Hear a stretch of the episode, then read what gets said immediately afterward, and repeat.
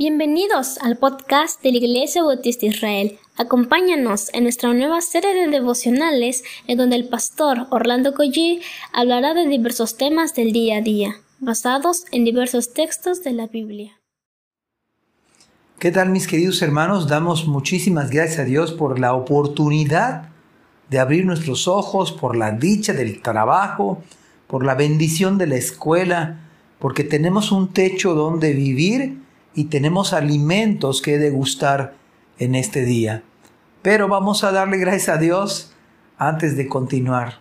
Señor, ya te he expresado tantos motivos que tenemos para darte gracias y de esta manera y de este modo queremos comenzar alabándote, Señor, dándote gracias, Señor, que has tenido misericordia de nuestras vidas.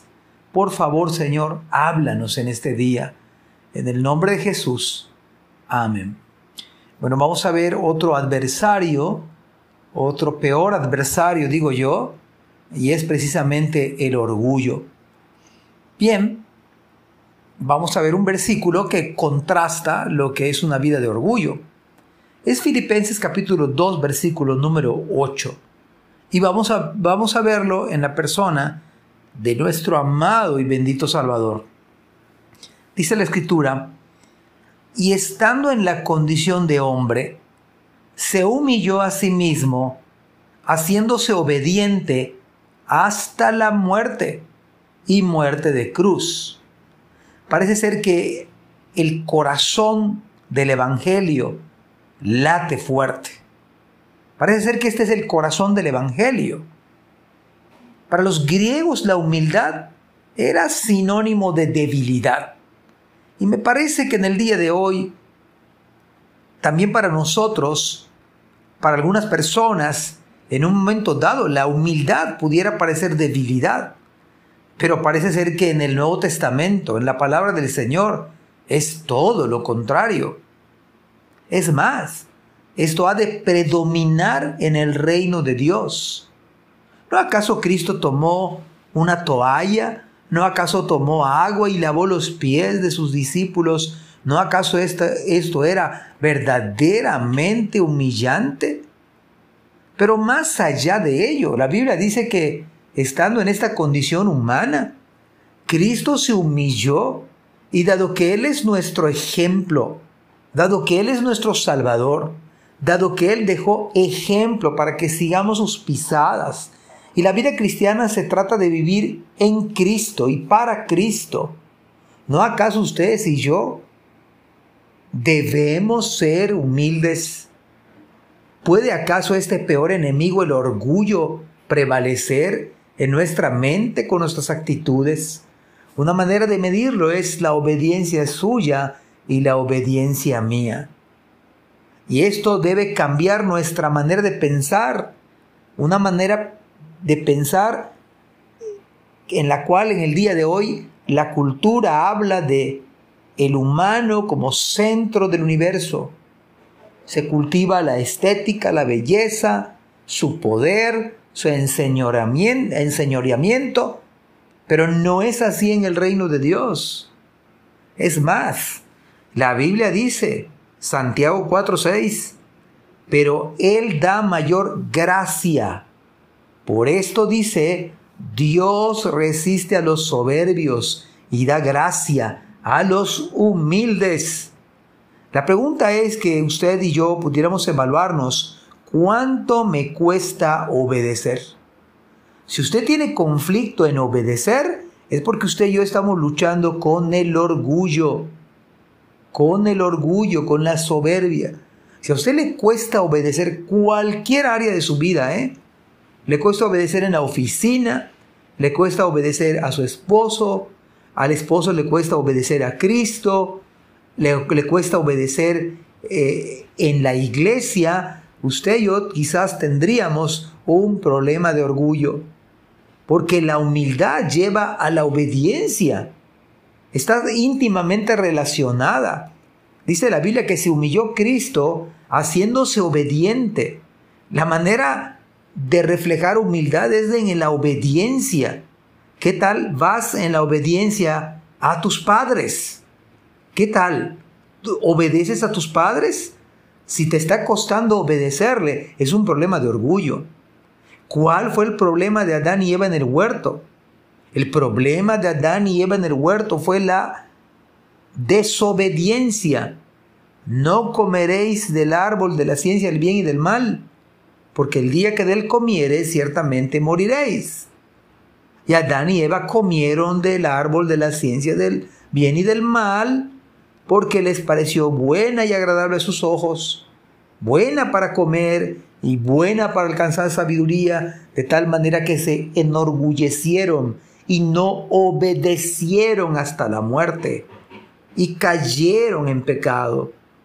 Me parece que la obediencia nos está diciendo hasta qué grado nosotros o hasta qué punto nosotros no nos estamos humillando delante del Señor o bien no somos humildes.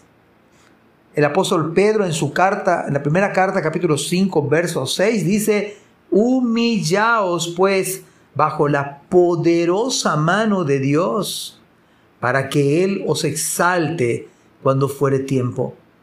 ¿Qué tal usted va con la obediencia? ¿Qué tal yo voy con la obediencia? ¿Obedece usted a las autoridades que Dios ha puesto en el mundo, en el gobierno, en la escuela, en la iglesia del Señor? ¿Estamos en obediencia? Me parece que la desobediencia, vuelvo a repetir, está íntimamente ligada con el orgullo. Dice el Señor, Mateo 23, 12, porque el que se enaltece será humillado y el que se humilla será enaltecido. Vamos a recordar algunos personajes bíblicos que se enaltecieron. ¿Se acuerda, ¿Se acuerda usted de Naaman? El hombre que tenía mucho orgullo y mandó hacer una horca para, para Mardoqueo. ¿Qué no acaso fue terriblemente avergonzado y humillado cuando él mismo fue ahorcado en esa horca que él mismo construyó. Se cumple lo que dice el Señor. Elí murió humillado por haber honrado a sus hijos más que al Señor y vio su casa humillada.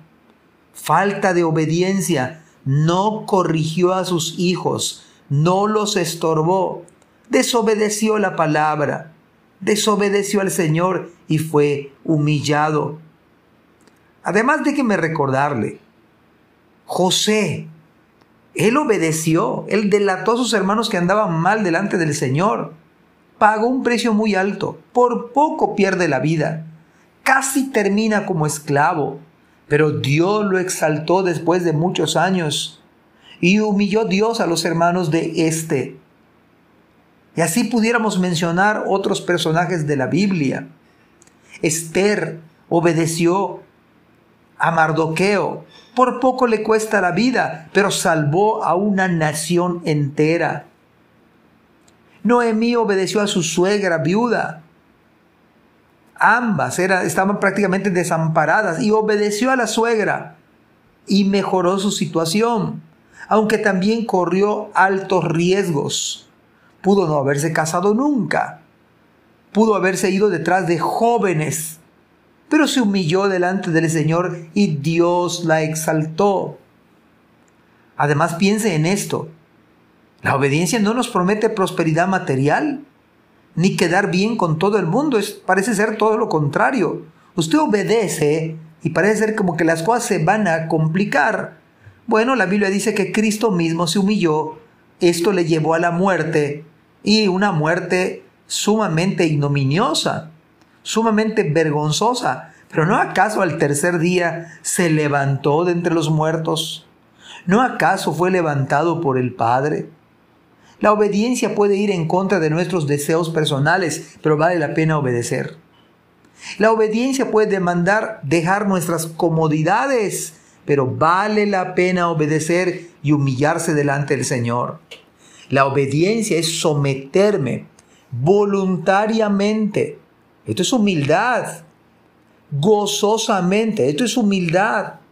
A una voluntad superior.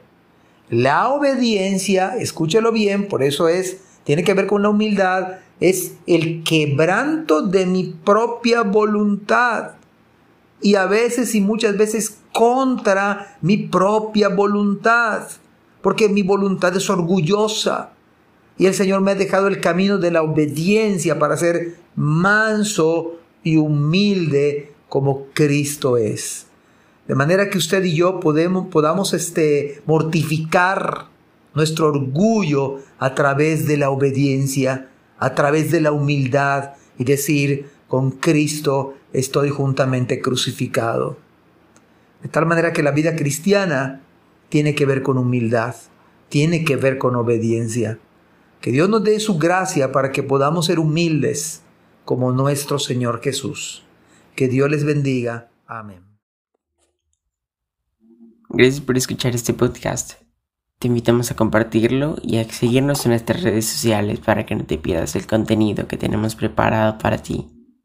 También nos puedes encontrar en nuestra página web www.ibimerida.org y contáctanos al correo ibismerida.gmail.com. Gracias por acompañarnos. Hasta la próxima.